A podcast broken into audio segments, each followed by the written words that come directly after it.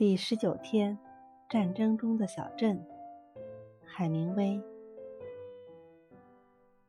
安德烈斯抓紧了身前的坐垫，他们一路颠簸着，轰隆隆的前进。摩托车的前灯照亮了刷白的树脚，照亮了运动开始后第一个夏季在这里沿路作战时，树身上被弹片和子弹。刮掉白粉和炸裂树皮的地方。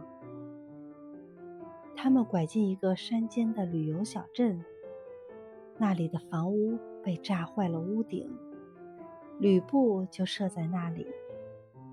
戈麦斯像个没扎跑道上的赛车运动员那样刹住了摩托车，把它靠在屋墙边。那儿有个睡意朦胧的门岗，对他一个立正。戈麦斯把他推开，走进一个大房间。房里四壁挂着地图，有个昏昏欲睡的军官，戴着一顶绿色护目鸭舌帽，坐在写字台旁。台上有盏台灯，两架电话机和一份《工人世界报》。